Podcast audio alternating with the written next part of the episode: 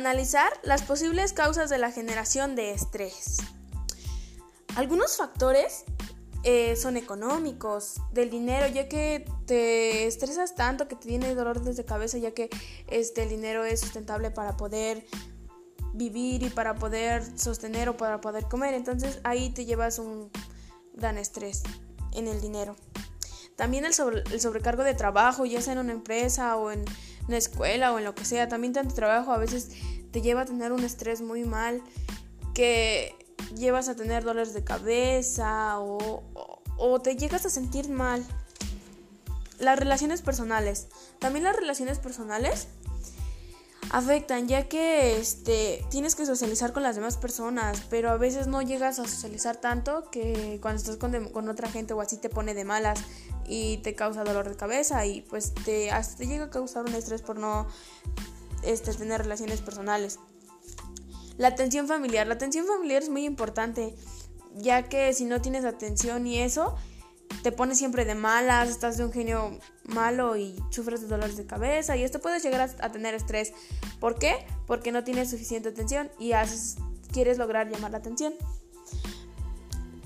También la presión en las vacaciones para otras personas que a veces no se lo toman que no se lo toman así, a veces no lo toman como vacaciones, sino como más trabajo para ellos y eso está mal ya que también este no dejas descansar y eso, y a tu cuerpo lo que le falta es descanso, entonces ahí haces que que pues que, que empieces mal y sufras de estrés. No decir nunca no, si tú nunca dices no, este eso te puede ocasionar igual algo porque tú siempre estás dispuesto a que cuando quieres decir no, no, cuando quieres decir no, no puedes. Entonces, siempre dices que sí y así. Entonces tienes que aprender a decir no porque si tú no aprendes a decir no, te van a cargar sobre trabajo, cosas, favores, eso. Y de tantas cosas que vas a tener en la cabeza, puedes llegar a sufrir estrés.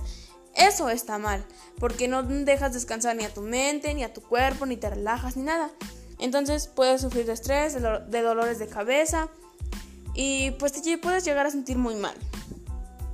No tener tiempo libre para ti, eso está muchísimo peor porque si no tienes tiempo libre para ti, este vas a sufrir de estrés demasiado. ¿Por qué? Porque no te dedicas a lo que te gusta, bueno, no tienes un tiempo libre para hacer lo que te gusta, no te, entretienes un rato, no disfrutas tu tiempo, eh, no gozas este, de ti en tu tiempo libre ya que no tienes. Entonces eso igual es un aspecto malo. Debes de buscarte algún tiempo libre para hacer algo que te gusta y no sufrir de estrés. obsesionarse con la perfección. Peor error de las personas. Porque eso este, no existe, nunca va a existir.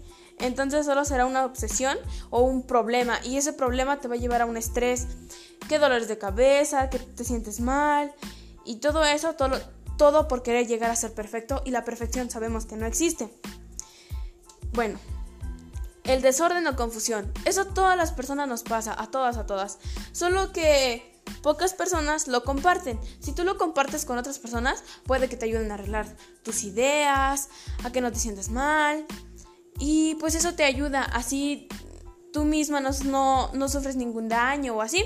No te causas ningún estrés. Entonces, poder hablar con las demás personas te hace bien cuando llegas a tener un, desorden o una confusión, ya que el desorden o alguna confusión pues no te va a llevar a nada bueno.